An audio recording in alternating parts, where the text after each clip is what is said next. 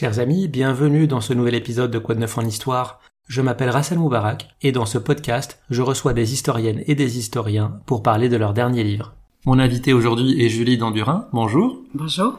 Vous êtes agrégé docteur en histoire, spécialiste notamment des questions de guerre et de la période coloniale. Vous êtes actuellement professeur en histoire contemporaine à l'université de Lorraine à Metz et vous êtes membre de l'Académie des sciences d'outre-mer. Vous venez de publier aux éditions Perrin la première biographie complète du général Gouraud, Henri Gouraud, qui s'intitule Le général Gouraud, un destin hors du commun, de l'Afrique au Levant. Pour commencer, je voudrais rappeler quelques balises chronologiques dans la vie d'Henri Gouraud. C'est euh, un officier de la coloniale, d'abord un Africain. Il va euh, être déployé en 1894 au Soudan français, l'actuel Mali, puis euh, il va exercer ses talents au Tchad, en Mauritanie, au Maroc, avant d'être rapatrié en métropole durant la Première Guerre mondiale. Première Guerre mondiale où il va s'illustrer, notamment euh, en 1918. En juillet 1918, il va être celui qui va briser l'offensive du général allemand Ludendorff à la tête de la quatrième armée de Champagne. C'est lui qui va libérer Sedan et qui va entrer en vainqueur à Strasbourg en 1919. Et en octobre 1919, il va être muté au Levant, une région qu'il découvrira pour la première fois. Il est nommé haut commissaire de la République française en Syrie et commandant en chef de l'armée. Il va proclamer l'État du Grand Liban en 1920. Puis il reviendra à Paris où il va être nommé gouverneur militaire de la ville de Paris. Donc on voit une biographie extrêmement riche, une carrière longue. Et au sortir de la Première Guerre mondiale, c'est un héros, extrêmement populaire, très admiré. Comment vous expliquez qu'aujourd'hui il soit relativement passé à l'oubli?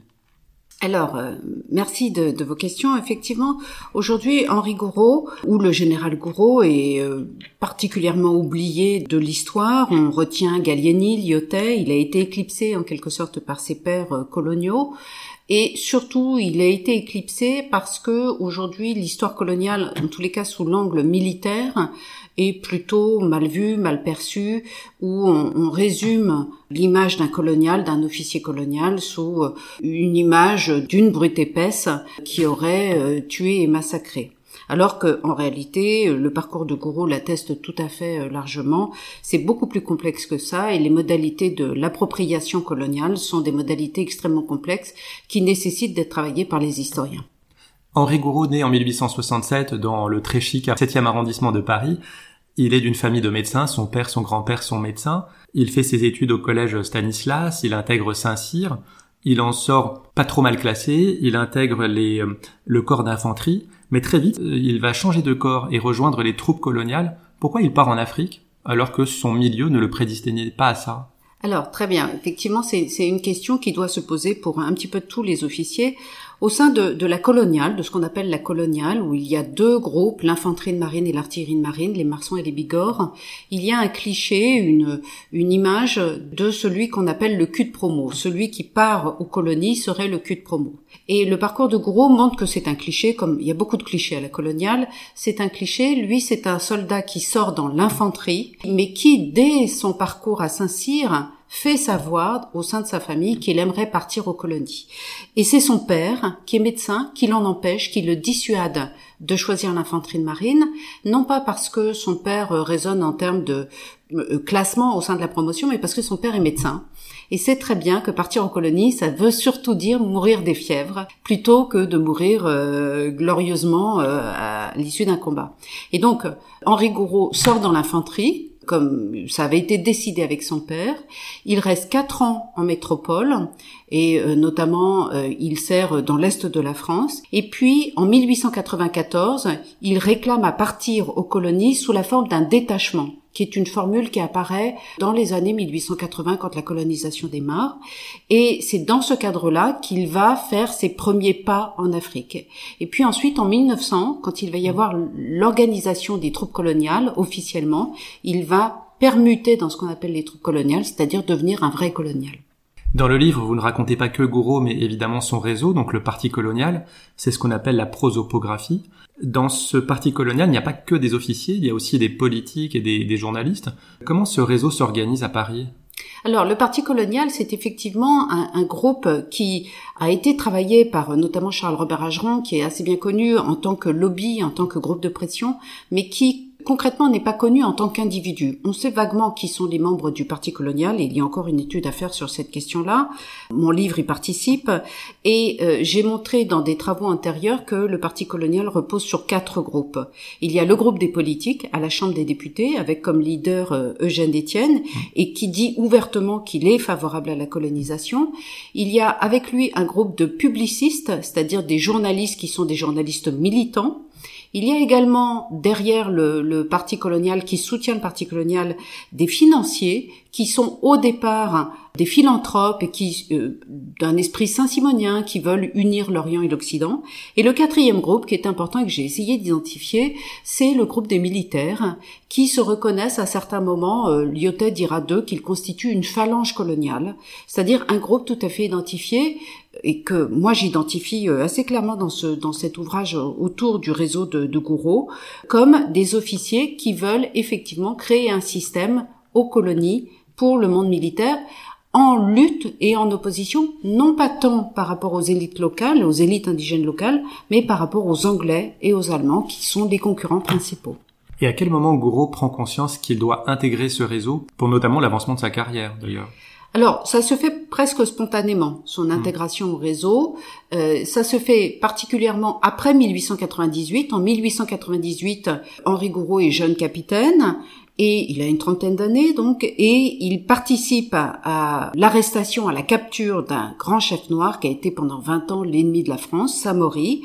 Et cette capture, qui est une capture euh, très particulière dans la façon dont il euh, le capture, il n'y a aucune effusion de sang, enfin c'est euh, ce qu'on appelle une surprise techniquement. Et cette capture le fait connaître des milieux coloniaux parisiens et il devient tout de suite un des grands héros coloniaux, tout simplement parce qu'il a réussi un exploit qui est de capturer sans effusion de sang un chef de guerre très important, alors qu'au même moment, il y a un véritable scandale colonial qui est en train, en train d'apparaître, qui est l'affaire Voulet-Chanoine, qui est une histoire de massacre. Et donc Gouraud va être élu en quelque sorte par le parti colonial comme un colonial qui fait la guerre d'abord avec une économie de moyens et sans effusion de sang euh, outre mesure. Donc au départ, on lui reconnaît essentiellement des qualités militaires. Des qualités militaires et tactiques, oui, hmm. en effet. Parmi ses parrains, il y a Auguste Terrier, un publiciste parisien, et on a l'impression qu'il le suit en fait tout au long de sa carrière. Il l'informe des discussions qui ont cours dans les ministères, dans le Parlement. Il le conseille dans sa communication médiatique. Pour des publicistes comme euh, Terrier, quel intérêt ils ont à prendre ce parti colonial? Ce sont des intérêts financiers ou idéologiques seulement? Alors c'est ni même financier ni même idéologique. Auguste Terrier est un personnage euh, tout à fait méconnu aujourd'hui, qui a été vraiment euh, un artisan de la colonisation, un artisan extrêmement important. C'est lui qui fait le lien entre Eugène Étienne, qui est le grand leader colonial, et les coloniaux sur le terrain. C'est en quelque sorte euh, la boîte postale restante, si je peux m'exprimer ainsi. C'est lui qui reçoit les courriers des coloniaux et qui, en fonction des courriers qu'il reçoit, estime à qui ça doit être envoyé pour faire, non pas avancer la carrière, mais pour faciliter le travail de tel ou tel officier colonial. Et de ce fait, il devient l'ami. C'est pas, c'est pas une des questions plus idéologiques que ça. Il est l'ami des coloniaux qui sont sur le terrain et il les renseigne, il leur donne des informations extrêmement précieuses et lui suit l'actualité métropolitaine et leur donne des informations sur qui peut faire quelque chose pour eux. Et donc, alors maintenant, idéologiquement, pourquoi euh, Terrier est intéressant? Eh bien, parce qu'on voit qu'il est débarrassé d'idéologie. Il, c'est pas un colonialiste pur et dur. Au départ, son souci, c'est d'explorer les territoires et d'accompagner l'exploration des territoires et de faciliter la tâche de tout explorateur. Voilà le, point de départ de Terrier. Le parti colonial, cependant, n'est pas homogène. Il y a euh, la première génération qu'on pourrait appeler euh, les coloniaux historiques, les Soudanais, qui euh, sont essentiellement concernés par la conquête territoriale, et puis les générations qui arrivent après, dont fait partie Gouraud, qui ont une idée peut-être un peu différente de leur rôle. Vous écrivez, je vous cite, que Gouraud entend développer un regard plus ethnographique et pacifique, se montrant soucieux des modes vestimentaires, des habitations, des types de culture des villages rencontrés, montrant sa volonté d'apprendre des rudiments de langue, sa curiosité de l'Afrique et de ses habitants est sans limite. Est-ce qu'on peut euh, séparer clairement ces différents courants du parti colonial ou est-ce que ce sont les mêmes personnes qui vont évoluer au fur et à mesure que la colonisation se développe? Oui, alors c'est plus la, la deuxième euh, possibilité qu'il faut envisager, c'est-à-dire que tous ces hommes découvrent l'Afrique, certains sont enthousiasmés, c'est en particulier le cas d'Henri Gouraud, d'autres vont être assez déçus de ce qu'ils trouvent. Euh, Henri Gouraud euh, distingue, lui, les coloniaux en deux catégories, ceux qui ont la flemme coloniale, et ceux qui ont la flamme coloniale. Et lui, il se reconnaît comme ayant la flamme coloniale. Alors, Henri Gouraud appartient à ce groupe des Soudanais, on les appelle comme ça parce que c'est eux qui colonisent ce qu'on appelle le Soudan français, c'est-à-dire la boucle du Niger, c'est beaucoup plus vaste que le Mali, mmh. c'est la boucle du Niger, la Côte d'Ivoire, etc. Mais euh, ce groupe va s'étioler et surtout être critiqué et, et remplacé par le groupe des Galiénistes, puis ensuite le groupe des Marocains. En fait, ce qu'il faut voir derrière ces vocables, ce sont des rivalités à l'intérieur même du groupe des militaires, de cette fameuse phalange coloniale, sur la tactique qu'il faut employer vis-à-vis des populations. Les Soudanais ont une tactique qui est une tactique que Lyoté a dénoncée comme une tactique en coup de lance, parce que ils doivent intervenir en Afrique pendant la période avant l'hivernage, en fait, entre deux mmh. périodes d'hivernage. Et donc, ils ont six mois pour intervenir, ce qui fait qu'ils ont des procédés qui sont des procédés que l'on peut qualifier de violents parce qu'ils pénètrent les territoires, ils détruisent pour s'imposer et puis ensuite ils repartent à la côte. Et ce que Gallieni va apporter de nouveau, c'est de considérer que la colonisation doit être pérenne et que pour que cette colonisation soit pérenne, eh bien, il faut pacifier les territoires, c'est-à-dire se débarrasser des chefs de guerre comme Samori, Rabat ou les autres qui sont pour eux des esclavagistes mmh. et euh, des tyrans, et sitôt débarrassé de ces, de ces chefs de guerre, eh bien, installer des écoles, des marchés pour développer économiquement les territoires. Et c'est ça qui fait la différence entre les différents groupes. Et le faire progressivement, c'est ce qu'on appelle la stratégie de la tâche d'huile. C'est exactement ça. C'est la tâche d'huile, c'est une autre manière de, de, parler de la tâche d'huile. Quand on pense au, au, parti colonial, on évoque forcément les troupes coloniales, les fameux tirailleurs sénégalais, et donc le, le concept de force noire avec l'essai publié par le lieutenant-colonel Charles Mangin en 1910. Donc Mangin propose l'emploi des troupes coloniales en partie pour remédier aux baisses des effectifs de l'armée française et aussi parce qu'il a vu leur aptitude au combat. Quelle est la position de Gouraud vis-à-vis de ces soldats venant d'Afrique? Alors, euh, Henri Gouraud découvre euh, assez tôt, en même temps que Charles Mangin, parce que pour les, ils sont de la même génération tous les deux, hein, et ils vont devenir amis au fil du temps. Henri Gouraud est ami avec le frère de Charles, avec Georges Mangin, et ils vont développer tous les deux, chacun de leur côté, Charles Mangin, Henri Gouraud, une expérience en quelque sorte de l'usage de ces troupes locales. Et s'apercevoir qu'effectivement ce sont des troupes qui sont résistantes, qui sont efficaces, qui suivent leur chef euh, partout où on, veut les emmener et ils vont développer les uns comme les autres cette idée qu'il faut augmenter le recrutement des tirailleurs. Alors les tirailleurs existent depuis 1857, ils ont été créés par Federbe, mais Federbe a créé quelques bataillons, c'est quatre ou cinq bataillons qui sont enrégimentés dans l'armée française. Et l'apport de Charles Mangin, c'est tout simplement un changement de dimension pour considérer que les tirailleurs ont vocation à entrer complètement dans l'armée française et de se servir aussi de l'armée pour l'Afrique comme d'un ascenseur social. Alors, quelle est la position de Gouraud? Est-ce que Gouraud va aussi loin que Mangin? Non, il ne va pas aussi loin. Mangin est celui qui est le plus extrémiste en quelque sorte dans l'enrôlement des, tirailleurs, en considérant que les soldats blancs ne sont pas très efficaces et pas très bons. Henri Gouraud est plus circonspect sur la question et pense qu'il faut pratiquer davantage de mixité entre les formations. Donc il est, il est plus nuancé en quelque sorte que Charles Mangin. Mais au fur et à mesure de l'avancée de la situation entre 1905 et 1912-1914, Henri Gouraud va rejoindre Charles Mangin en considérant qu'effectivement les changements militaires en France, par exemple la loi de 1905 qui réduit le format de l'armée, eh oblige à prendre tout simplement des troupes noires. Quel regard euh, Gouraud portera-t-il sur la période coloniale dans ses mémoires? Est-ce qu'il théorise la colonisation ou est-ce qu'il est simplement sur le terrain? Alors, il ne théorise pas la colonisation comme le fait, par exemple, Gallieni ou comme va le faire euh, Lyotet. En revanche, une fois fini sa carrière, il va rappeler l'importance du rôle que la France a joué dans le développement des territoires. Il, il sera plus, plus tard, sur la fin de sa carrière, vis-à-vis de la colonisation française, mais également de la colonisation anglaise, par exemple aux Indes, il va être tout à fait conscient, ou en tous les cas, euh, il voudra considérer que la colonisation, ça a été un moyen de développer économiquement les territoires. Et là, il est tout à fait dans l'état d'esprit de d'Albert Sarrault, le ministre des colonies de l'entre-deux-guerres, qui évoque la mise en valeur des colonies.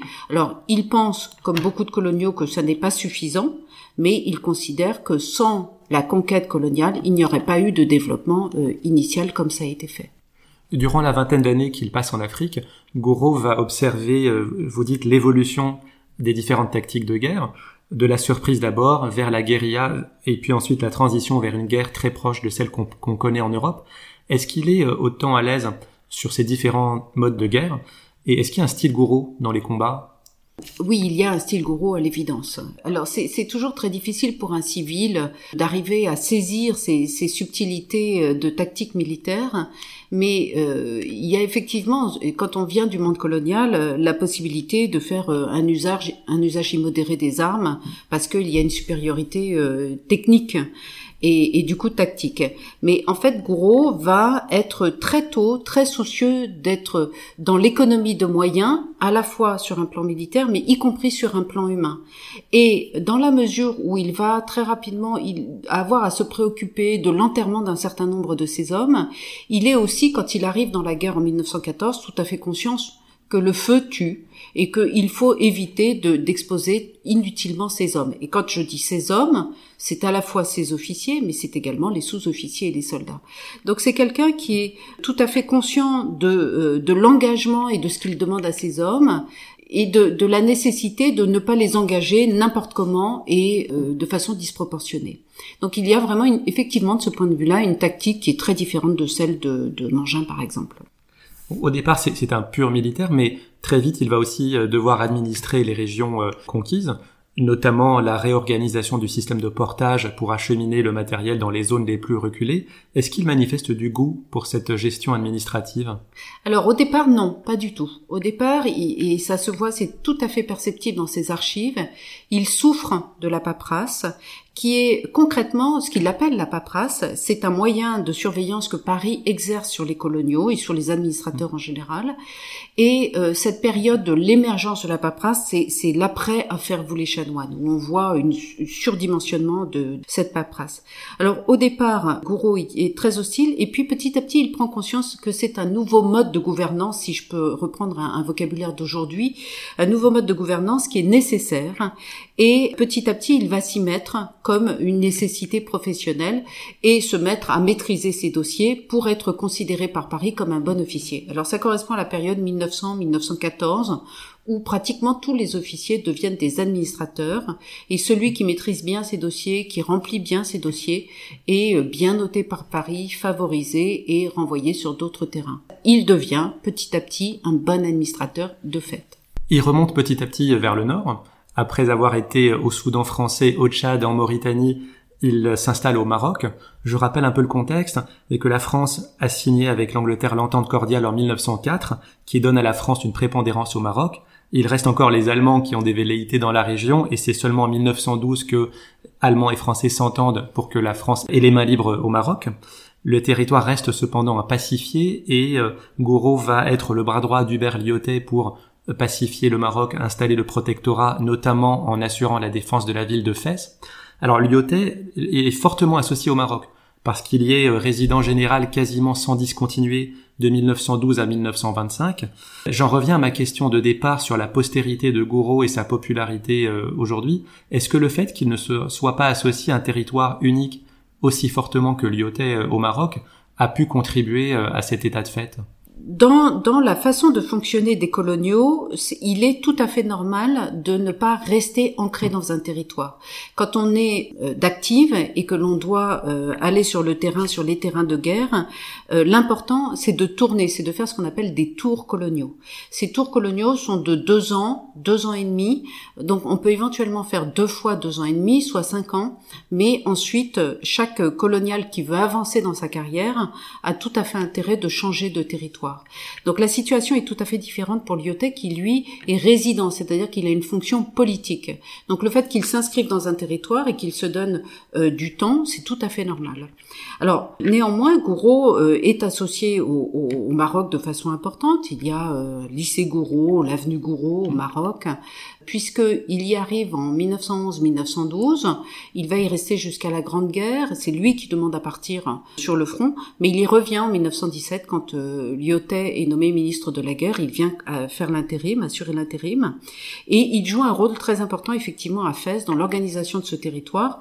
Fès, c'est la porte d'entrée vers euh, ce qu'on appelle la trouée de Taza, c'est-à-dire le territoire qui sépare le Maroc et de l'Algérie et qui est un territoire qu'il va occuper militairement pour pour pouvoir en fait établir le lien, la jonction, ce qu'on appelle la jonction entre le Maroc et euh, l'Algérie. Il va effectivement demander à, à, être muté en France, en métropole, au moment du déclenchement de la Grande Guerre. Il va prendre la tête de la quatrième armée de Champagne, on l'a dit. Comment il fait la transition entre sa pratique en Afrique et euh, la réalité du terrain en Europe? Il est amené à commander des troupes bien plus importantes, un terrain de guerre qu'il ne connaît pas. Il y a également une évolution de la pratique de guerre puisque on va petit à petit abandonner le dogme de l'offensive à outrance. Comment il fait cette transition? Alors la, transition vers la Grande Guerre, euh, je, l'ai euh, un petit peu abordée dans le, la biographie.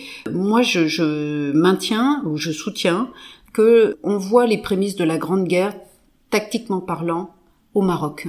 Dès 1912-1913, dans la façon dont les hommes sont engagés, on a déjà des combats interarmes, c'est-à-dire avec euh, différents types de formations, et on a déjà même l'usage de l'aviation. Et Gouraud est déjà averti de tout ça quand il arrive en France. De surcroît, avant de disposer du commandement de la quatrième armée, qu'il aura en 1916, il passe deux ans, d'abord en Argonne, puis ensuite aux Dardanelles, où il a largement le temps de s'acculturer à la guerre euh, européenne telle qu'elle se, telle qu'elle s'organise. Et il est avantagé, lui, comme la plupart des coloniaux, sur le fait que eux savent ce qu'est le combat. Ce qui n'est pas le cas des, métropolitains qui, euh, quand ils ne sont pas passés par l'Algérie ou d'autres colonies, ne savent pas ce que c'est. Ils sont restés euh, faire des manœuvres, des grandes manœuvres en métropole et les grandes manœuvres, on attend l'historien qui travaillera sur les grandes manœuvres, mais euh, moi je veux bien parier que ça ne servait strictement à rien d'un point de vue tactique.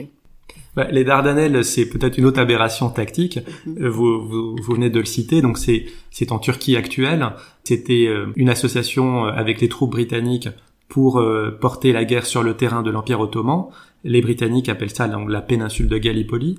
Et il va être blessé grièvement par un obus en juin 1915 au point qu'on va devoir l'amputer du bras droit. Et ça lui donnera une silhouette caractéristique reconnaissable entre toutes une question euh, peut-être un peu provocatrice, est-ce qu'il va jouer de ce handicap? Alors, pas tellement. Euh, Gouraud est un homme qui est euh, complètement différent, par exemple, d'un Lyotet qui est en communication permanente, en représentation permanente. Gouraud, alors, aime, comme dit un de ses amis, euh, il ne déteste pas le tam-tam, hein, mm. il aime bien la publicité, mais ça n'est malgré tout pas quelqu'un qui se met en avant. J'ai trouvé plein d'exemples dans ses archives où il demande qu'on ne parle pas de lui dans la presse, et on, on parle de lui malgré lui mais parce que c'est un homme qui est grand, qui a une belle allure de militaire telle qu'on se la figure à ce moment-là, et puis effectivement le, le fait qu'il n'ait plus son bras droit, on va autoriser le général Gouraud à du bras gauche, donc c'est très particulier, il est le seul dans l'armée française à avoir le droit de faire ça. Et ça va s'appeler le salut Gouraud d'ailleurs. Le salut à la Gouraud, voilà, effectivement, et euh, c'est un homme qui est particulièrement bien reçu par la presse. Et c'est son contact avec Auguste Terrier qui l'a sensibilisé aussi sur le rôle de la presse et sur la nécessité de se faire reconnaître, non pas tant pour lui, mais pour l'institution en tant que telle. Donc euh, il soigne assez bien son réseau de presse et il le soigne particulièrement, on le voit après son, son contact avec Lyotet, une fois qu'il a compris comment Lyotet utilisait la presse, on voit très bien comment il a euh, il établit et il entretient un réseau avec une presse métropolitaine. On l'a dit, c'est lui qui va entrer dans Strasbourg libéré au début de 1919. Quelle importance cela a pour lui personnellement? Henri Gouraud a développé euh, très tôt un attachement avec euh, les Strasbourgeois la ville de Strasbourg, mais avec aussi plus généralement l'Alsace. Donc c'est un territoire qu'il connaissait quand il était jeune. Il était allé se promener dans les Vosges. Il rêvait, euh, comme beaucoup, de cette fameuse ligne bleue des Vosges, d'aller pouvoir euh, libérer Strasbourg. Et le fait d'avoir été euh, honoré de cette mission, puisque c'est le pouvoir politique parisien et militaire qui lui a dit qui a ordonné à la quatrième armée d'aller libérer Strasbourg, va créer pour lui une, une espèce de, de, symbiose avec cette ville. Et il s'enthousiasme pour la ville, il est, il est, reçu comme un, comme un roi, enfin mmh. c'est complètement délirant. Et la particularité de son arrivée à Strasbourg, c'est il parle d'un torrent d'émotions pour lui quand il arrive à Strasbourg. Alors pourquoi il se souvient de ce moment comme d'un torrent d'émotions? Eh bien parce que ça correspond au, en même temps au moment de la mort de sa mère. Et donc il vit plusieurs jours dans un espèce de tourbillon émotionnel qui va l'attacher définitivement à la ville de Strasbourg. Hmm. Et il fait venir, sitôt la ville libérée, il fait venir toute sa famille. Donc lui, il n'a pas d'épouse, il n'a pas de femme, mais il y a sa sœur, c'est euh, sa belle-sœur, etc. Et il les fait venir, et toute la famille s'enthousiasme pour euh, pour Strasbourg et pour l'Alsace. Et donc il, il crée un lien qui sera indéfectible pratiquement jusqu'à la fin de sa vie. Est-ce qu'il fait partie de ceux qui ont regretté de ne pas avoir porté euh, les combats sur le sol de l'Allemagne, de ne pas être allé jusqu'à Berlin? Il ne le dit pas très clairement dans ses archives, c'est pas très clair. Il ne le dit pas clairement parce que Gouraud, sa particularité, c'est d'être un soldat très obéissant. Donc, si hmm. Paris décide de ne pas aller à Berlin, on ne va pas à Berlin. On n'y va pas, point. Voilà, hmm. les, les, choses sont à peu près aussi simples que ça. Néanmoins, très vite, il, dans ses archives, on voit très bien, il, il perçoit très rapidement l'émergence d'Hitler, l'arrivée d'Hitler au pouvoir et la dangerosité qu'il représente d'un point de vue militaire. Et à partir du milieu des années 30, des 33-34, il y a des textes où il dit qu'avec Hitler, il va y avoir des soucis et qu'il faut se méfier de, de cet homme-là. Mmh. Et, et ça, il va rester sans discontinuer sur la même ligne jusqu'à la fin de sa vie. Euh, vous écrivez que tout au long de l'année 1920, des discussions s'échangent pour savoir si on donne à Gouraud son bâton de maréchal. En 1918, la France compte trois maréchaux, Joffre, Foch et Pétain, et en 1921, ce sont Lyotet, Franchet d'Espéret, Fayolle et Monoury, ainsi que Gallieni à titre posthume, qui sont élevés au rang de maréchal. Pourquoi pas Gouraud euh, Pour reprendre une formule qui est d'actualité, c'est une question paramétrique. Euh, le, fait de choisir un, un maréchal. Gouraud est beaucoup plus jeune, et quand je dis beaucoup plus jeune, euh, vous allez sourire, mais il a une dizaine d'années de moins que Lyotet, que Franchet, que les autres, encore plus euh, par rapport à Gallieni. Et donc, si on donne le bâton de maréchal à tous ces hommes-là, on ne peut pas le donner à, à Henri Gouraud, qui a eu un commandement très important. La quatrième armée en 1918-19, c'est 500 000 hommes, c'est mmh. gigantesque mais il n'a pas eu un commandement de groupe d'armée, il est euh, beaucoup plus jeune que les autres et il n'est pas encore arrivé à maturité. Mais la question se pose néanmoins de savoir si on va lui donner son bâton de maréchal au moment où on décide de l'envoyer en Syrie, parce que en face de lui, il y a Allenby, le maréchal britannique Allenby, et quand on est dans un contexte diplomatique, eh bien, il faut envoyer des hommes de niveau à peu près égal. Donc c'est à ce moment-là que la question se pose, et puis finalement, elle va être évacuée et euh, il va rater en quelque sorte le, coche du maréchalat. En octobre 1919, Gouraud est envoyé par Georges Clémenceau au Levant en tant que haut commissaire de la République française en Syrie et commandant en chef de l'armée du Levant. Donc il a un double, une double casquette militaire et administrative. Pourquoi c'est lui qu'on choisit alors qu'il n'a pas d'expérience de la région? Effectivement, ça c'était très intéressant pour moi. Depuis le début, je me disais mais comment se peut-il qu'un Clémenceau qui est euh, pas colonial du tout, qui est même anticolonial, choisisse quelqu'un comme euh, Gouraud? Alors la première, le premier élément de réponse, c'est que Clémenceau a vu Gouraud à l'œuvre dans les tranchées et il a tout à fait confiance dans cet euh, officier général. Ça c'est le premier élément. Le deuxième élément, c'est à chaque fois qu'on envoie un officier général sur un terrain, on regarde tous les officiers généraux du même niveau, c'est-à-dire c'est un niveau d'âge et de commandement que l'on peut envoyer. Et euh, celui qui est en compétition à ce moment-là avec euh, c'est Mangin. Et en fait, Mangin est considéré par beaucoup d'hommes politiques et militaires comme quelqu'un d'un peu ingérable. Alors que Gouraud, lui, est tout à fait, encore une fois, c'est sa particularité, ses caractéristiques, il est obéissant, il fait ce que le pouvoir politique lui demande. Et donc, voilà, Gouraud est choisi, et il est choisi très vite, ça se fait en deux jours, la décision, et on lui impose la décision. On lui dit, vous quittez l'Alsace et vous partez en Syrie. Ce que Gouraud ne veut pas au départ. Hum. Il n'a pas, euh, il, veut rester. Il regimbe. voilà, il veut rester en Alsace, euh, d'un certain point de vue aussi se reposer. il faut se rappeler que c'est quand même un grand invalide de guerre aussi. Et puis finalement, bon, il obéit et il part en faisant valoir qu'il a, il connaît bien l'islam. Et de fait, euh, il n'y a pas tant d'officiers que ça qui savent ce que c'est que l'islam.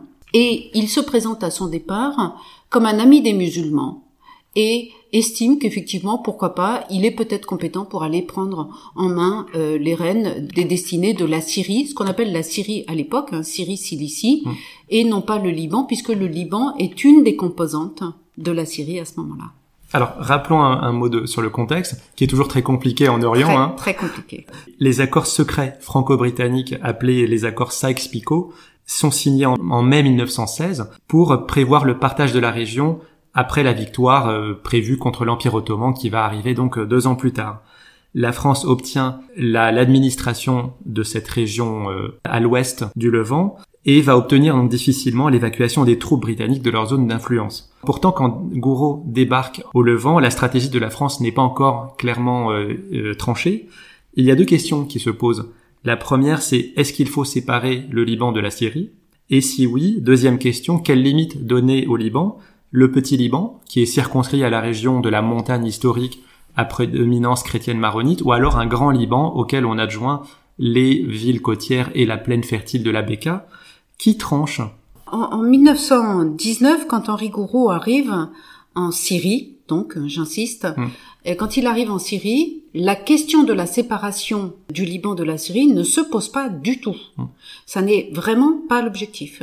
L'objectif, c'est pour les Français de euh, rester en Orient, de ne pas se faire liquider euh, par les Anglais et de pouvoir faire valoir les accords Sykes-Picot, qui ont été des accords d'équilibre, de partage à équilibre entre les Français et les Anglais, au départ avec les Russes, mais qui se sont eux-mêmes exclus du débat par la révolution euh, d'octobre.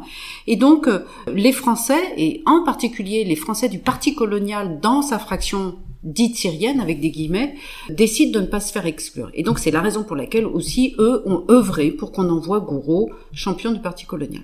Donc il s'agit de conserver la main sur la Syrie avec un territoire le plus vaste possible. Et c'est une fois arrivé sur le territoire que Gouraud va s'apercevoir qu'il y a des fractionnements très importants entre les maronites d'une part qui sont ancrés principalement au Liban, mmh. les Syriens qui sont ancrés dans ce qu'on appelle l'interland euh, syrien et d'avoir à régler aussi toute la question de Jérusalem parce que l'ancrage français au Levant tient à la présence des Français comme filles aînées de l'Église à Jérusalem.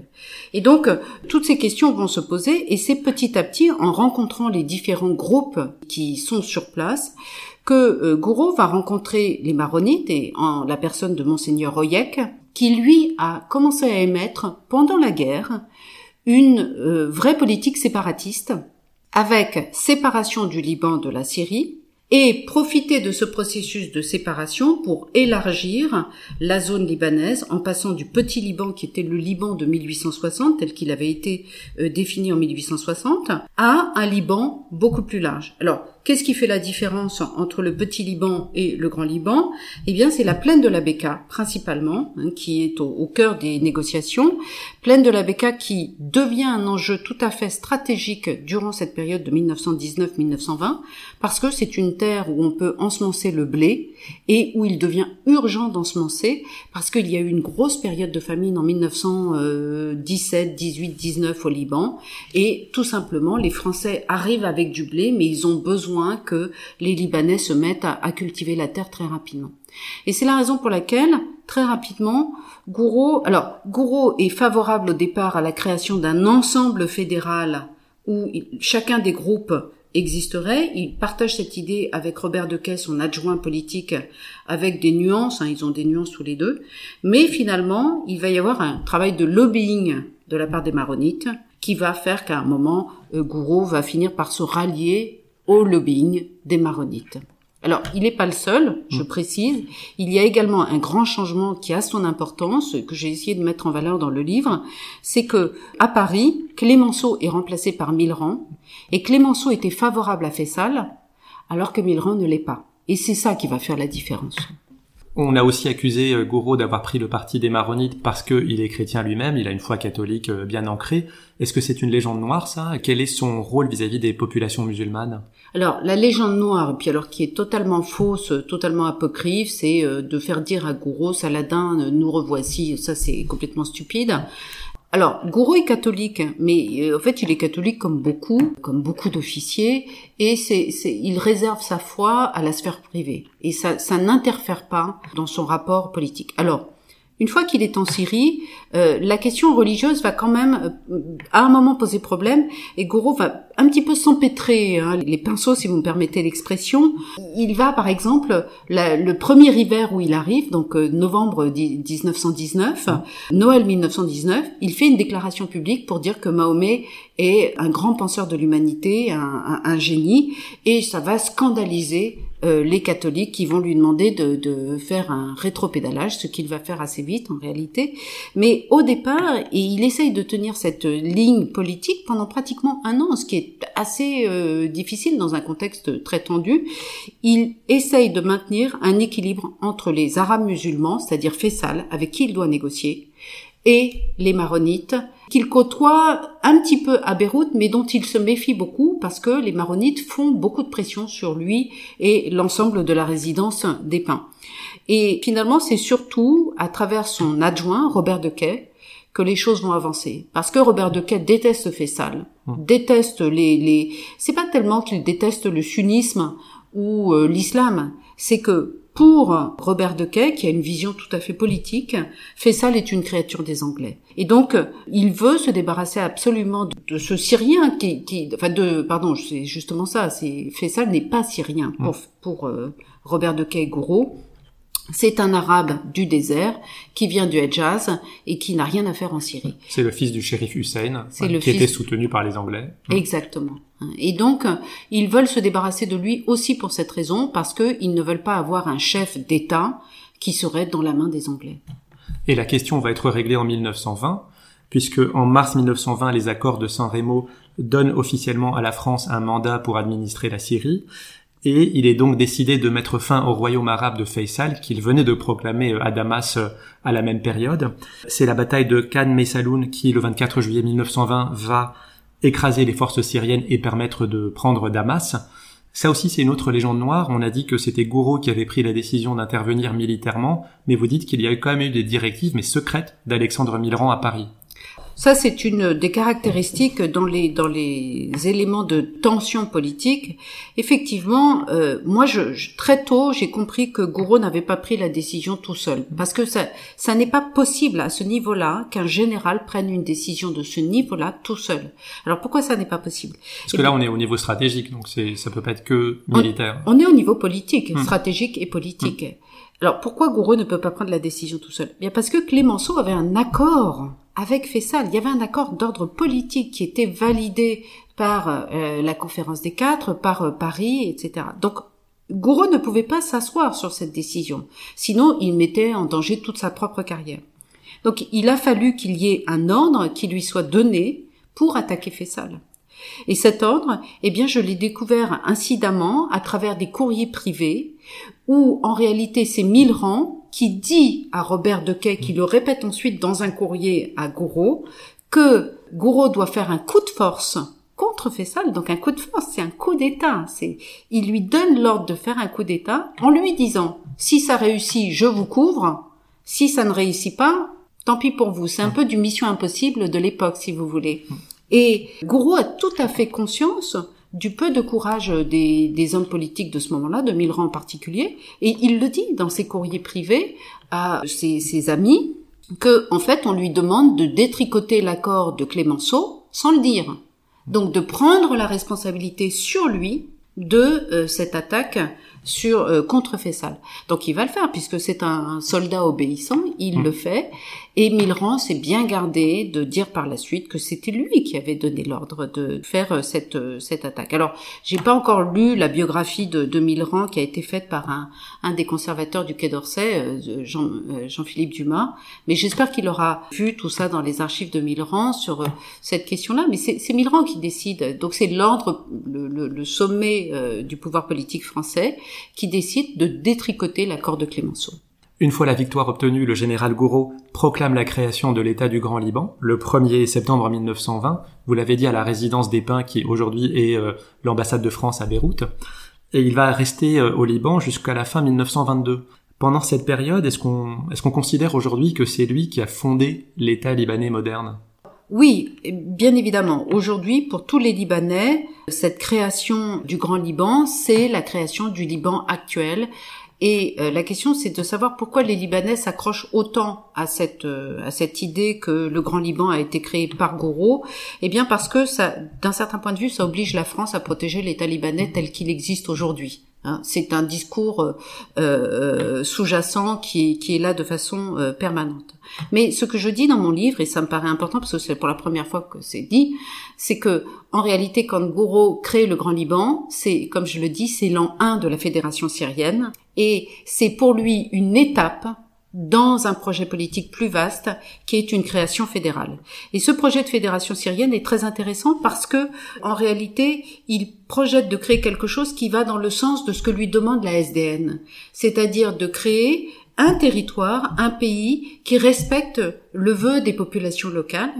Et ce que croit comprendre Gourou à ce moment-là, c'est que les populations locales ont pas envie de vivre ensemble. Il y a les maronites qui ont envie d'être dans leur coin, les sunnites dans l'autre, euh, les, les druzes dans un autre, etc. Et donc sa fédération, c'est un ensemble avec cinq composantes. Et c'est ça qu'il crée. Et ce système est relativement moderne, mais ne va pas aboutir pour des questions financières. Ces deux ans et demi ne sont pas de tout repos, puisqu'il va échapper à une tentative d'assassinat. Oui. Pourquoi il est rappelé à Paris en 1923 euh, enfin à la fin 1922, est-ce que c'est parce qu'il a fait son cycle de deux ans, comme vous avez dit, euh, qui était la durée habituelle des coloniaux Est-ce qu'il y a d'autres raisons qui font qu'il revient à Paris? Le cycle de deux ans, deux ans et demi pour les coloniaux, ce sont pour les militaires coloniaux. Pour les civils, quand ils sont administrateurs, ils peuvent rester euh, comme Lyoté au Maroc. Voilà, comme Lyoté. Donc il peut rester plus longtemps. Donc euh, le, le, pouvoir politique euh, veut maintenir Gourou. Ils n'ont personne d'autre. Mais dès 1921, fin 1921-1922, chaque année, le pouvoir politique va réduire les budgets pour la Syrie.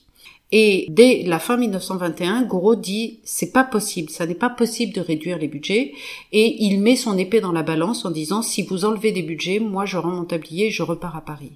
Donc on lui attribue des budgets, puis finalement l'année suivante c'est à nouveau mmh. il y a une discussion, on lui réduit pratiquement par trois, ce qui est énorme.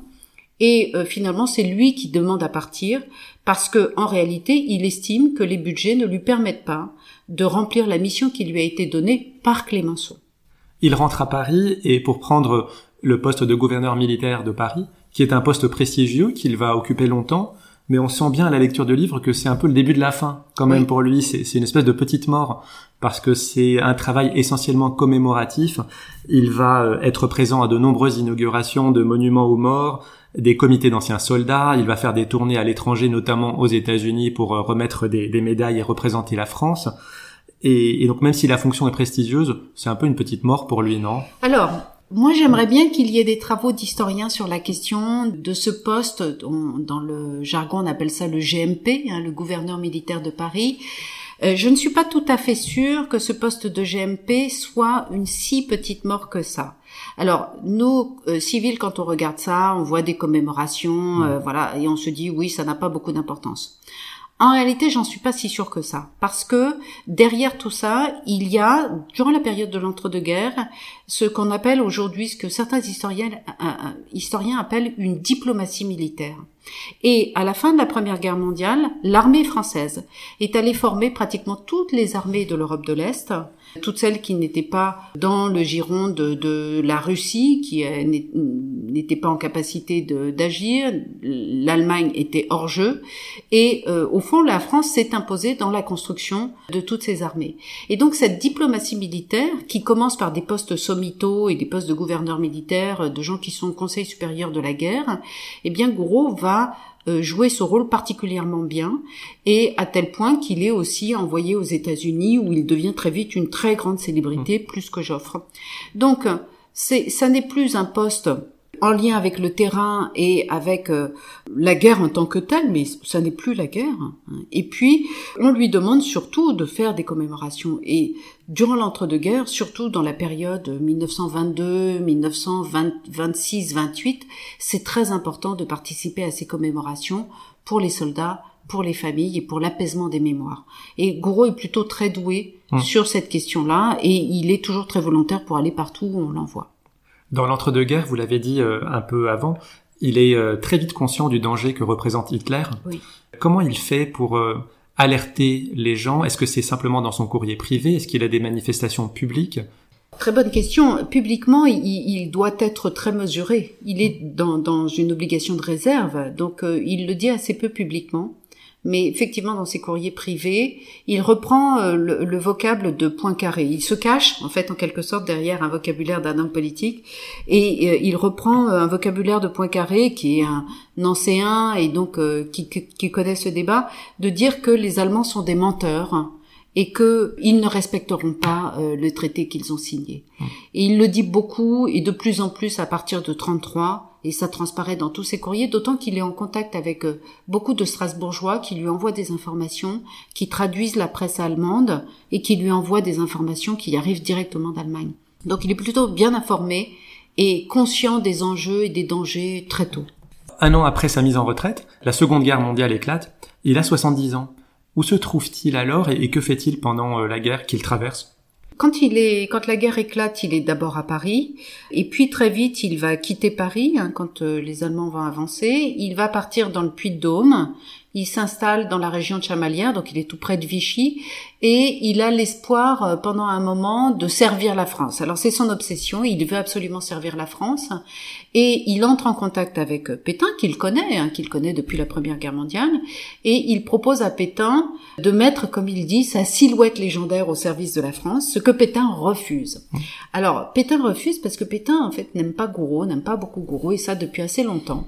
Il se sent en rivalité avec lui, euh, à l'évidence, et il n'aime pas cette, cette capacité qu'a Gouraud d'incarner le grand soldat de la Première Guerre mondiale. Il est en rivalité sur euh, sur cette image-là. Alors, comme comme ne peut pas servir comme militaire dans un état-major, il se propose plusieurs fois d'écrire d'écrire des ouvrages pour mobiliser euh, les Français. Et là aussi, Pétain va, par des séries de refus plus polis les uns que les autres, refuser à Gouraud de participer. Et euh, la dernière, le dernier refus est assez cocasse et anecdotique, parce qu'il lui refuse en lui, une publication lui disant de toute façon il n'y a pas de papier et donc euh, vous ne pourrez pas publier. Voilà. Et donc euh, c'est sans doute pour euh, Gouraud un, un, assez gros coup dur d'être refoulé comme ça par par un de ses chefs contre lequel il peut pas vraiment s'opposer. Et dans ses archives, on voit très bien à son écriture qui devient de plus en plus malhabile, qu'il faiblit de plus en plus. Et durant toute la période de la guerre, il va séjourner d'abord dans, dans, la région euh, centre, et puis euh, à certains moments dans l'ouest. Il, a une, une, maison familiale du côté de Rouen, et, euh, et puis Bon, il va petit à petit s'étioler durant toute la période de la guerre et à la fin en 1944-46, il est vraiment très très fatigué et il meurt en 1946 de, vieillesse et de fatigue. Il s'éteint à Paris et il est inhumé ensuite dans la nécropole du monument aux morts des armées de Champagne, qui se trouve à Navarin, donc au milieu de ses soldats finalement. Au tournant des années 2000, un vaste fonds d'archives a été déposé par les descendants de Gouraud aux archives diplomatiques du Quai d'Orsay. Donc il y a plus de 200 000 euh, documents, plus de 10 000 photos, dont d'ailleurs vous avez sélectionné 200 euh, qui ont fait l'objet d'un très beau livre de photographie. Malgré toute la richesse de ce fonds et de la correspondance privée de Gouraud, on ne trouve pas de traces de relations sentimentales. Comment vous expliquez cela? Ah, alors effectivement, il y a un fonds d'archives gigantesque, c'est plus de 200 000 documents Mm. aujourd'hui, c'est 500 000 documents, c'est du délire, hein. le fonds Gouraud est exceptionnel, les photographies sont absolument époustouflantes, et il y a le fonds des armées de Champagne de Navarin qui sont en train d'être dépensés aux archives de la Marne. Donc c'est les Gouraud et l'archive, c'est c'est une relation tout à fait particulière. Alors, pourquoi pourquoi pas de femmes? Alors oui, moi aussi ça m'a toujours euh, beaucoup étonné, j'ai beaucoup euh, je me suis questionnée souvent dans tout ce travail d'archives que j'ai fait, donc est-ce que je vais euh, trouver une femme, enfin chercher la Mm. femme, ça a été un peu ça. Alors en réalité, j'ai vu des petites allusions à certaines femmes. J'ai vu des allusions à des projets de mariage, mais qui n'ont pas débouché, notamment après la Première Guerre mondiale. Mais surtout, au travers de mes recherches que j'ai faites sur les officiers coloniaux, je me suis rendu compte que Gouraud n'était pas une exception. Il y a beaucoup de coloniaux qui n'ont pas d'épouse. Tout simplement parce que partir aux colonies, pendant très longtemps, ils ne pouvaient pas emmener les épouses. Et puis il y a un deuxième élément qui est plus fondamental, c'est que dans les choix d'armes de sortie de Saint-Cyr, on voit très bien ceux qui ont envie de faire des fa- de créer des familles, de s'inscrire dans une lignée, restent en métropole. Ceux qui ne se soucient pas d'avoir une lignée, souvent choisissent la coloniale. Et du coup acceptent aussi qu'il n'y ait pas euh, de famille et euh, d'enfants. Alors ça ne veut pas dire qu'ils n'ont pas de femmes, et euh, ça, on a, on manque un petit peu de travaux, mais ça existe quand même. On sait très bien que les coloniaux ont eu ce qu'on appelle des petites épouses, c'est-à-dire des épouses locales. C'est c'est fameux pour euh, par exemple. Euh, Lyotek, quoi qu'on dise sur une hypothétique homosexualité, a eu des petites épouses aussi. Euh, pour Gouraud, j'ai pas de trace des petites épouses, et j'ai trace, en revanche, d'indignation du jeune Henri Gouraud quand ses camarades ces jeunes camarades racontent des soirées euh, un peu euh, enlevées. Euh, c'est pas c'est pas un homme à femme. Mm. Alors la raison pour laquelle ça n'est pas un homme à femme, c'est aussi probablement dans la relation qu'il entretient avec sa mère, qui est une une catholique convaincue, enfin on pourrait dire euh, bigote, hein, et, et il a une relation véritablement d'amour avec sa mère Mm. et qui, moi, je pense, a, a coupé court à une relation avec une autre femme. Et puis après la mort de sa mère, c'est avec sa sœur, qui est la femme qui est à ses côtés jusqu'à la fin de sa vie. Donc euh, voilà, donc pas de Mm. pas d'héritier direct chez Gouraud.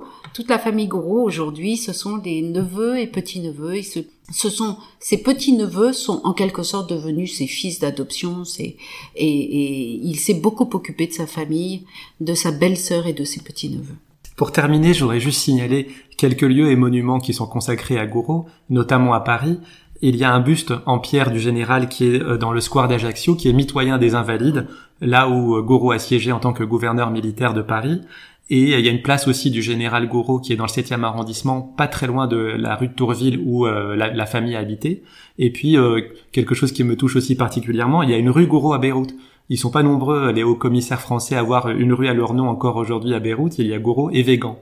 Merci beaucoup, Julie Dandurin, C'est moi qui vous remercie. d'avoir accepté cette invitation. Je rappelle le titre de votre livre, Le général Gouraud, un destin hors du commun, de l'Afrique au Levant, une biographie parue aux éditions Perrin. Quant à moi, je vous remercie de nous avoir écoutés. Je vous donne rendez-vous bientôt pour un prochain épisode. Merci beaucoup. Merci beaucoup.